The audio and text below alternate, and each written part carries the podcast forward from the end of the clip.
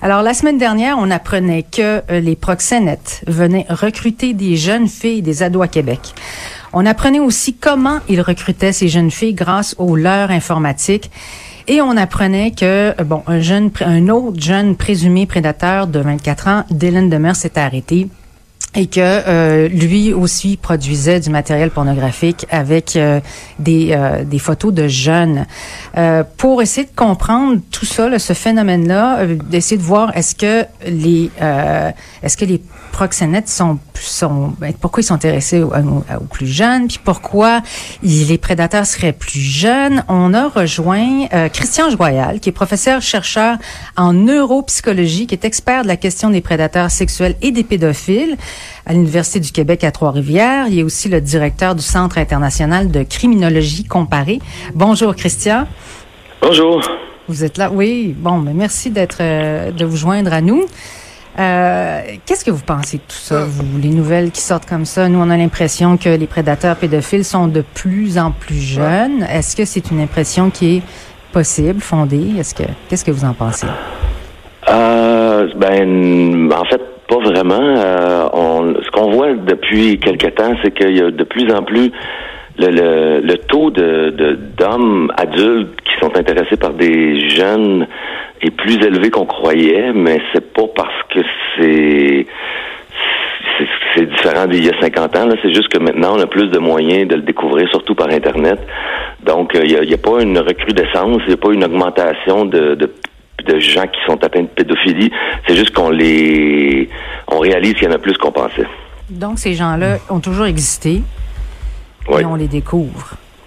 Oui, oui, c'est ça. Il y a même dans d'autres époques lointaines, le gréco-romaine, où c'était accepté. Là, ça dépend du niveau socioculturel. Ben, euh, mais avec Internet, on... oui, je vous écoute. Non, vous parlez d'hommes qui sont de plus en plus intéressés aux jeunes. Vous parlez plus de. Vous n'utilisez pas le terme pédophile dans ce cas-là. Euh, non, parce que pédophilie, euh, c'est un, ça fait partie des troubles mentaux. Il y a donc des critères diagnostiques qu'il faut rencontrer.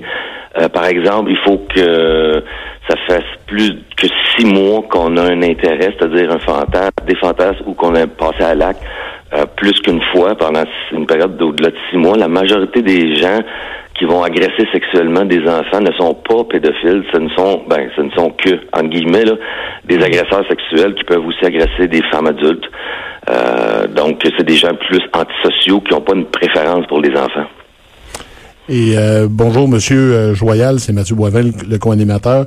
bonjour. Je voulais savoir comment comment on réussit euh, dans votre euh, travail? Comment on vient, parce que je pense vous traitez ces prédateurs-là, ces délinquants sexuels-là, comment on, on, réussit à, quand c'est possible de réussir, de les traiter, de les euh, de faire en sorte qu'ils sont plus attirés là, par les... Je sais que c'est une question en mille pièces, là, mais comment on s'y prend?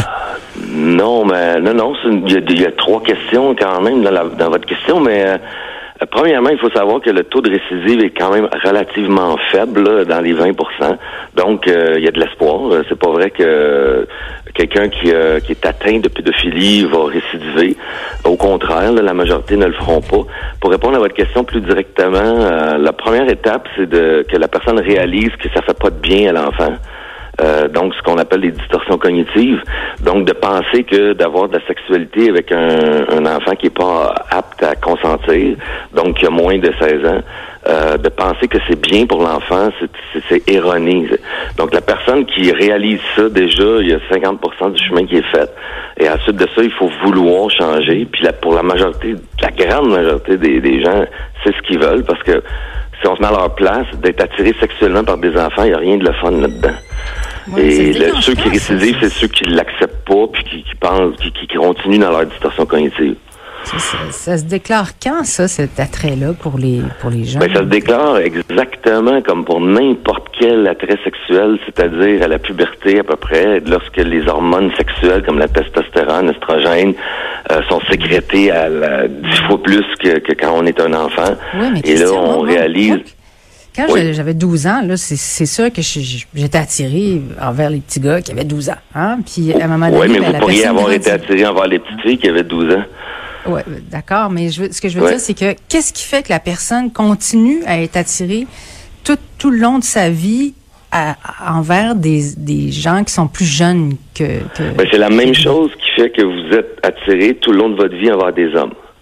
Mm-hmm. On le sait pas. Il y en a qui sont plus bisexuels, il y a, surtout les femmes, ils ont une sexualité qu'on dit plus fluide. Là. C'est pas nécessairement d'être attiré toujours vers des hommes, mais il y a une échelle là-dessus de 1 à 6, jusqu'où on est attiré vers des hommes ou des femmes. Euh, un, c'est complètement des hommes pour un homme, puis six, c'est complètement des femmes pour un homme. Puis entre les deux, ben c'est comme, comme ça le dit, c'est in between. Mais ça, cette sexualité-là, elle est programmée génétiquement, puis elle est aussi modulée par l'environnement. Fait que si on a une prédisposition à être attiré vers des hommes, puis qu'on est dans un environnement où c'est c'est bien vu d'être attiré vers un sexe opposé, euh, on, va être comme ça toute notre vie. Oui, mais oui, mais c'est ça. Donc, quelqu'un, on ne le sait pas encore. Si on savait à quoi c'est dû, c'est ça sur quoi on travaille. Mais dans mon opinion, euh, il y a quelqu'un qui est attiré à 8 ans vers un, autre garçon de 8 ans et à 40 ans qui est encore attiré par des garçons de 8 ans, ça c'est de la pédophilie, ben il l'a découvert quand il avait 8 ans, 8, 9 ans, tu sais, ou 12 ans, peu importe. Mais ça reste fixé toute la vie, comme l'orientation sexuelle. Euh, euh, Monsieur j'ai une question. Je reviendrai sur un point que vous avez parlé tantôt. Vous avez dit le taux de récidive pour les gens qui sont traités de 20 Pourtant, dans l'opinion publique, on a tellement l'impression qu'ils vont tous récidiver. Euh, non. non. Euh, Parlez-moi donc de ça un peu, là, parce qu'on est convaincu qu'ils font un mauvais coup, ils vont en faire pour toute leur vie. Pourtant, le taux de récidive, il est pas nul, mais il est quand même ben, il est présent, c'est cinq. Il est présent, mais une, fois sur cinq, mais il y a deux choses à tenir en compte là-dedans. C'est que premièrement, euh, ça, on le sait juste avec des gens qui ont été arrêtés. Parce que, que on peut pas savoir pour des gens qui n'ont pas été appréhendés, évidemment. Et euh, on le sait aussi sur une période de cinq ans. Puis parce que ça coûte cher ces études-là à faire sur 25 ans. Donc, euh, le taux de récidive sur 25 ans, il y a quelques études disponibles, mais sont rares. Fait qu'il y a ça qu'il faut tenir en compte. Ça se peut que ce soit 30% dans le fond, dans la vraie vie. Là. Euh, mais c'est des gens qui ont été appréhendés. Fait que quelqu'un qui est sur Internet, qui se fait jamais prendre par la police, parce que c'est quand même un crime sexuel de regarder de la pornographie juvénile. Euh, je ne sais pas c'est quoi son taux de récidive Internet. Mais ceux qui ont touché à des enfants, qui ont été appréhendés, connus par les forces policières et qui ont suivi un traitement, le taux de récidive n'est pas si élevé, au moins pendant cinq ans. évidemment, c'est pas facile parce que c'est comme si moi, je j'avais pas le droit de récidiver avec une femme adulte, disons. Mm-hmm. Si c'est ça ma sexualité, ben il faut que tu arrêtes la sexualité. Et une des bonnes façons, c'est la médication.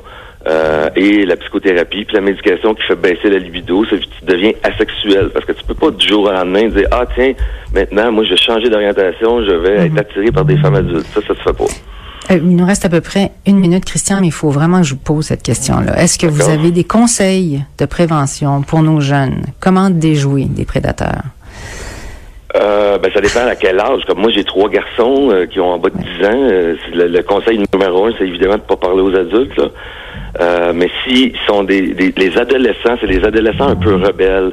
Euh, ceux qui ils, sont faciles à identifier dans, un, dans un groupe de jeunes qui sont un petit peu à l'écart, euh, qui se promènent avec une clé dans leur cou. Là, tu sais que les parents sont pas là, sont, sont un petit peu rejetés, mais en même temps antisociaux, puis ils recherchent des sensations fortes. Euh, c'est eux que les prédateurs vont viser en premier, puis sont assez faciles à identifier. Donc, c'est justement à eux, je leur dirais, de, s'il y a un monsieur qui veut te dire qu'il vient d'acheter une Xbox, là, euh, va pas avec lui. OK. Mais ça, c'est en personne, mais puis sur Internet, ça a l'air d'être facile. On dit, ben, engage-toi pas, euh, commence pas à parler des gens que tu connais pas, mais ça, ça a l'air que c'est via l'Internet, justement, les leurs. Euh... oui, effectivement, c'est ça. justement, mon plus vieux, moi, il joue souvent au soccer avec euh, du monde qui, qui peut venir de n'importe quel continent, puis ils disent qu'ils ont 15 euh, ans ou 12 ans, mais ça, se peut très bien qu'ils aient 45. Là, ça, c'est du leurre informatique. Euh, là, c'est une autre histoire. Euh, c'est quand ils commencent à, à, parler de choses personnelles. Ça commence toujours avec quelque chose de justement qui m'intéresse sur tel site. Mm-hmm. mais là, quand ça commence à être personnel, ou envoie-moi des photos, ou voici une photo de moi. Puis mm-hmm. aussi pour les parents, de jamais oublier qu'un ordinateur dans une chambre fermée, c'est pas une bonne idée de mettre ça dans la salle de cuisine, dans, le salon, pour que tous les adultes puissent mhm. avoir accès. C'est un classique. Excellent, oui. Bon, conseil. Merci. Parfait. Alors, euh, Monsieur Joyal, merci d'avoir été disponible. On va vous souhaiter une bonne fin de journée. On va aller tranquillement, Véronique Morin, vers une petite pause.